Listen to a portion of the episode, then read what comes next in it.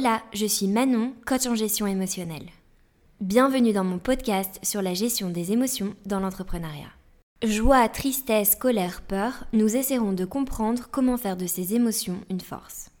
L'entrepreneuriat, c'est une aventure qui nous balance entre les sentiments de puissance et de vulnérabilité en un claquement de doigts. Et ici, nous parlerons sans tabou de cet ascenseur émotionnel. Si ça résonne en toi, alors tu peux t'abonner pour découvrir tous mes invités. Je te partage aussi tous mes exercices de coaching dans ma newsletter. Rendez-vous dans les ressources de l'épisode pour t'inscrire.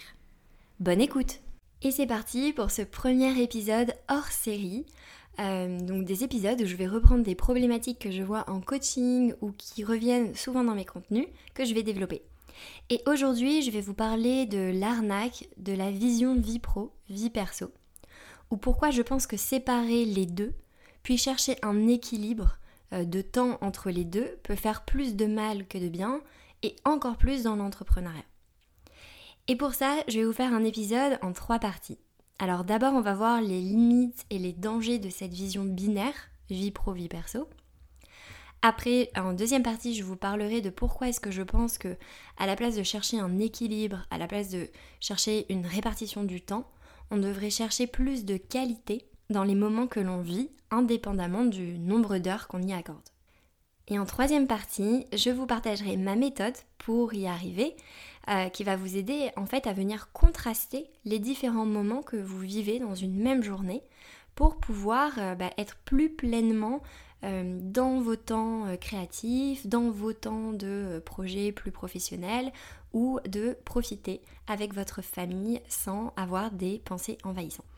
Alors c'est parti, je vais commencer avec les limites, à mon sens, de la vision vie pro-vie perso, qui est une vision très binaire. Euh, moi je ne crois pas à, cette vision binaire. Pour moi il y a la vie, point barre.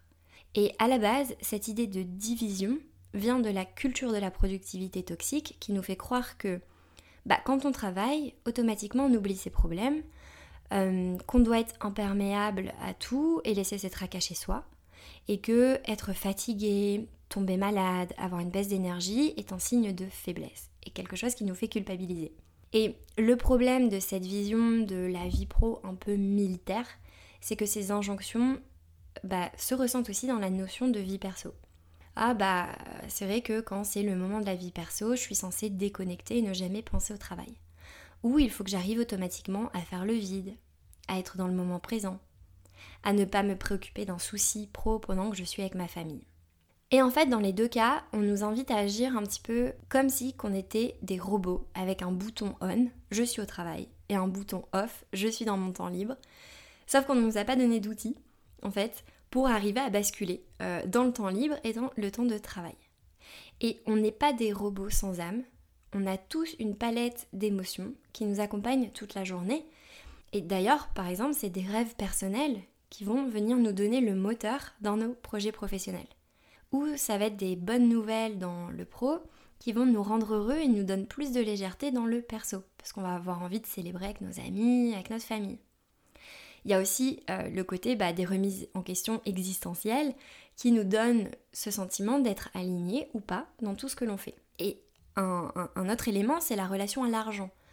Bah, si une facture n'est pas payée dans mon pro, je suis à mon compte, ma facture n'est pas payée, bah, les répercussions, elles sont aussi dans le personnel, puisqu'au final, quand je rentre chez moi, je me dis comment est-ce que je vais payer mon loyer, euh, si on est une personne avec des enfants, comment est-ce que je vais faire pour continuer d'assurer. Et on voit bien qu'en fait, les répercussions, au final, elles sont partout. Il n'y a pas que le pro, je suis contente dans le pro, et le perso, euh, ça m'affecte pas, et vice-versa. Et c'est pour cela que, en fait, fermer son ordinateur à la fin de la journée, ça ne suffit pas pour déconnecter. Et c'est pour ça que la barrière entre notre vie pro et notre vie perso n'est pas si facile et n'est pas si évidente que ça. Et ça, ça cause du stress. Du stress, de l'anxiété et de la culpabilité. Des émotions très négatives parce qu'en fait, on va se retrouver dans des situations où on va se dire euh, je suis au travail, mais je pense à mon problème euh, familial que j'ai eu hier. Ou alors, je suis avec mon partenaire de vie, mais je pense à un paiement qui est en retard. Je passe trop de temps à travailler, puisqu'apparemment, il faudrait pas travailler plus de 40 heures par semaine. Et il y a tout le temps un bruit de fond peu importe qu'on soit dans notre perso, peu importe qu'on soit dans notre pro, c'est comme si il y avait un bruit de fond qui faisait que euh, bah, on n'arrive pas à être focus sur un sujet. Et c'est ça le stress. Le stress, c'est quand mentalement, on est dans deux espaces mentaux à la fois. Quand on, a envie d'être dans deux endroits à la fois. C'est-à-dire qu'on n'est pas vraiment sur un sujet et pas vraiment sur un autre.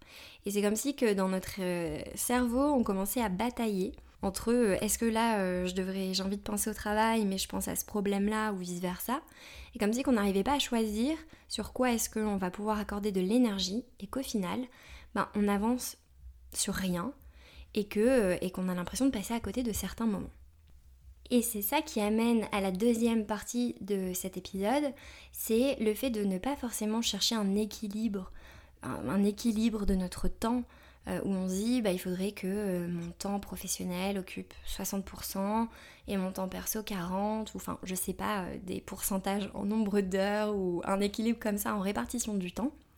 On ne devrait pas chercher à mon sens ça, mais on devrait chercher plus de qualité dans les moments que l'on vit. Et pour chercher de la qualité dans les moments que l'on vit, on va devoir apporter plus de contraste dans tous ces moments-là.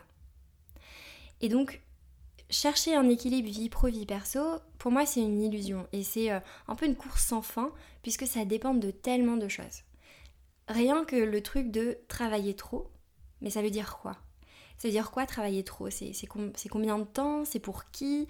Euh, C'est sur euh, combien de mois? Parce qu'au final, on peut travailler 35 heures par semaine et finir en burn-out à cause du stress, à cause d'un mal-être émotionnel, à cause d'une pression constante pendant ces 35 heures un non-alignement au final personnel et professionnel et une mauvaise qualité euh, de vie, une mauvaise qualité quand on travaille. Et à l'inverse, on peut avoir des périodes où on va avoir des pics de travail, où on va être des heures à, travailler euh, sur des projets sans même s'en rendre compte, et puis ça passe vite, on se sent fier, on se sent épanoui. Et donc le problème de la notion de cette recherche d'équilibre entre les deux, c'est que souvent on la mesure en temps, on la mesure en nombre d'heures, alors même que notre rythme varie tellement dans une journée, dans la semaine et dans l'année, et ça va dépendre de la quantité de travail, l'importance des projets, notre inspiration, notre niveau d'énergie. Et donc en fait, bah, on n'écoute pas notre rythme si on, est, essaye de s'imposer un, un ratio vie pro, vie perso. Et donc, si l'équilibre ne se mesure pas en nombre d'heures de travail ou en nombre d'heures de repos, je pense qu'on a gagné en cherchant à mesurer plus la notion de qualité, c'est-à-dire est-ce que je me suis sentie bien euh, en, euh, dans ce moment créatif? Et venir chercher de la qualité dans chaque moment que l'on vit, peu importe le nombre d'heures. Est-ce que quand je suis avec ma famille, je me sens bien? Est-ce que quand je travaille sur tel projet, je me sens, bah, je sens que je suis dedans, que je suis inspirée? Euh, Est-ce que quand je prends ce moment pour me balader, bah, j'avais envie de me sentir plus serein, est-ce que j'y arrive? Tout en ayant par exemple moins de pensées envahissantes. Et pour chercher de la qualité dans les moments que l'on vit, eh bien en fait la question c'est comment est-ce que je fais pour ne pas être dans deux espaces mentaux à la fois? Comment est-ce que je fais pour quand je suis avec ma famille, je pense moins à mon travail et quand je suis sur un projet professionnel, je pense moins avec des pensées envahissantes à des problèmes personnels. Et pour ça, ce qu'on va faire, c'est essayer de mettre plus de contraste, c'est-à-dire comment est-ce que je fais pour changer d'espace mentalement et émotionnellement entre chaque activité que je fais. Pour être mentalement et émotionnellement présent sur mon projet professionnel, pour être mentalement et émotionnellement présent avec ma famille pendant ce repas euh, de ce soir. Et ça, ça amène à la troisième partie, qui est ma méthode pour apporter plus de contraste entre chaque moment que l'on va venir vivre. Alors l'une des premières euh, astuces, donc là je vais vous parler vraiment de, ma méthode pour apporter ce contraste entre chaque moment et de, quelques astuces. Ma première astuce c'est de faire des rituels de transition. Et je vais prendre l'exemple typique que je vois euh, avec des clients qui va être bah, la fin de ma journée de travail. Euh, je ferme mon ordinateur, mais en fait, bah, j'arrive pas à, déconnecter du travail. je vais y penser quand même dans le trajet en voiture. Euh, la nuit, je vais avoir envie de me réveiller parce que je vais avoir des idées ou que je vais penser à un souci. Alors comment est-ce qu'on fait pour mettre plus de contraste entre cette journée de travail et le moment d'après le travail et pour limiter les pensées envahissantes? Alors, le premier contraste, c'est dans la transition physique. C'est-à-dire que on a ce réflexe assez naturel de dire euh, si on est dans un bureau, bah voilà, j'ai fini ma journée de travail, je pars physiquement du bureau euh, ou chez moi, je vais fermer mon ordinateur. Eh bien, dans cette transition physique, euh, elle est assez naturelle en général, elle est assez logique. je pense que quand on travaille depuis chez soi, ça peut être un petit peu plus difficile.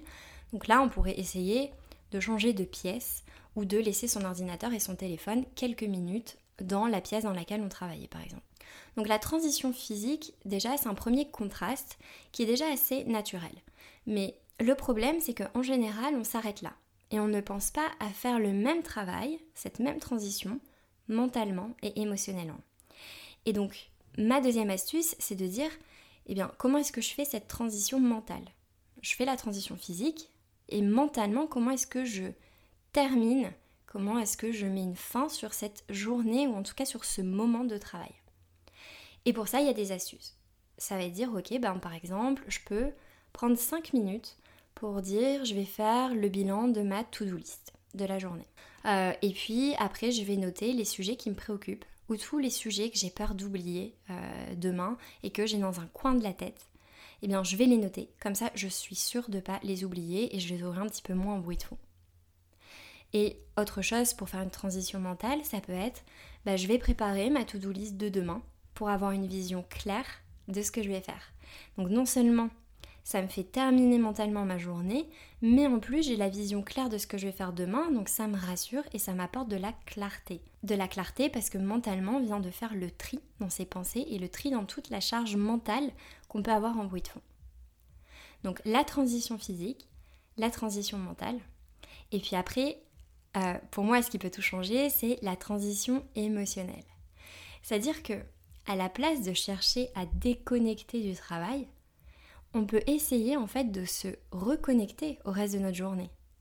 Et ça, c'est une vision qui, à la place de dire ah bon bah là je déconnecte du travail, je dis non au travail, c'est de se dire ah ouais mais en arrêtant de travailler, je dis oui à quoi euh, et, ça, ça fait qu'on n'a pas l'impression de passer à côté de quelque chose ou de louper des moments de, de temps de travail, mais qu'on va se dire euh, bah, je vais essayer de venir rechercher de nouvelles émotions que je souhaite vivre dans le reste de ma journée ou dans euh, les prochains moments là que, que je vais organiser. Et ça, ça peut être bah, tout simplement se dire qu'est-ce que j'ai envie de faire et commencer à penser à ce que l'on a envie de faire, ce qui nous ferait plaisir, est-ce qu'on a envie de planifier une activité euh, qui peut nous faire du bien, est-ce qu'on a envie de passer un appel avec une personne que l'on aime. Et donc, à la place de déconnecter du travail, on se reconnecte dans les émotions positives ou dans les émotions de calme, peu importe, que l'on va vivre dans le reste de la journée. Et c'est plus je dis non à ça, c'est je dis oui au prochain moment. Et là, on commence à euh, bah, peut-être se sentir aussi un petit peu plus léger et le reste de la journée prend plus de sens. Et du coup, une autre astuce, c'est de créer une routine. Parce que tout ça, pour que ça devienne des réflexes, il faut vraiment s'entraîner à faire euh, cette transition mentale, cette transition physique et cette transition émotionnelle. Et ça peut être une routine euh, de 5-10 minutes à la fin de la journée. On se dit par exemple, bah, je vais faire 5 minutes de bilan et de to-do list pour faire ma transition mentale, 5 minutes de marche ou d'écouter de la musique ou de changer d'espace pour faire la transition physique. Et puis après, juste euh, quelques pensées sur euh, la transition émotionnelle et je vais penser au reste de ma journée et je vais prendre le temps de souffler et de me reconnecter à toutes les émotions que je vais vivre après. Et là, j'ai pris l'exemple de utiliser ces astuces pour mettre fin à sa journée professionnelle pour passer dans des moments personnels. Mais on peut faire pareil aussi. Par exemple, si on était dans un repas de famille ou qu'on vient de passer un week-end avec notre famille et que, je sais pas, il y a eu des disputes, des problèmes, bah, on peut faire la même chose en inversant le rituel. C'est-à-dire, j'ai été avec ma famille, certes il y a eu ces problèmes, j'ai le droit d'être préoccupée, et en même temps j'ai le droit d'avancer sur ce projet euh, qui me fait vibrer. Voilà, et faire peut-être le même rituel avec des, outils différents. Et une autre astuce, c'est vraiment d'accepter son rythme, et encore plus quand on a notre compte, euh, parce qu'au final, il y aura des jours où naturellement on aura envie de travailler plus, et d'autres où on n'aura pas envie. Et je pense vraiment qu'on doit apprendre à ne pas laisser cette notion euh, d'équilibre qui est standardisée nous limiter. on est la seule personne, vous êtes la seule personne à savoir où mettre le curseur. Et je pense qu'on peut profiter euh, encore plus quand on a notre compte ou dans l'entrepreneuriat pour adapter nos sessions de travail ou nos sessions d'activité sportive ou euh, de créativité à notre niveau d'énergie. Que ce soit pas un truc un petit peu imposé. Et la dernière astuce, c'est accueillir. Quand on a des pensées ruminantes, c'est les accueillir. C'est ne pas essayer de les bloquer. Alors je sais que c'est plus facile à dire qu'à faire. Et pour ça, j'ai créé un guide euh, où je partage trois exercices. Euh, et ce guide, vous pouvez le recevoir automatiquement quand vous allez vous inscrire à ma newsletter avec des exercices pour dire bon bah quand j'ai des pensées ruminantes, à la place de essayer de les bloquer et au final passer une heure avec euh, mes pensées ruminantes en bruit de fond, comment est-ce que je fais pour soit les noter, soit décider si je veux m'en responsabiliser maintenant ou pas? Alors, tout ça, je sais que c'est pas forcément facile et surtout que ce n'est pas magique. C'est vraiment un travail, je pense, de bah, apprendre à s'écouter, faire des rituels, euh, mettre plus de contraste dans les moments que l'on va vivre. C'est un travail long terme. Et c'est plein de petits réflexes au quotidien qui vont faire que la qualité de notre temps, la qualité de notre bien-être va venir s'améliorer. Mais je pense que ça vaut le coup parce qu'au final, on mérite de passer des moments sereins et euh, de prendre soin de la qualité de notre vie en général et pas que de notre vie pro ou que de notre vie personnelle.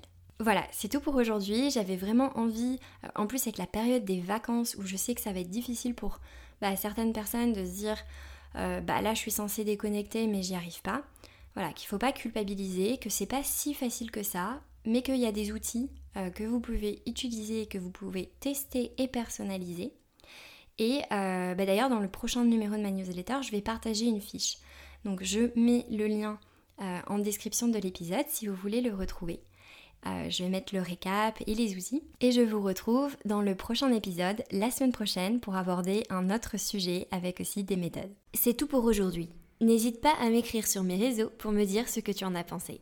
Et si cet épisode te plaît, tu peux le partager en me taguant ou lui laisser 5 étoiles. Merci et je te retrouve au prochain épisode.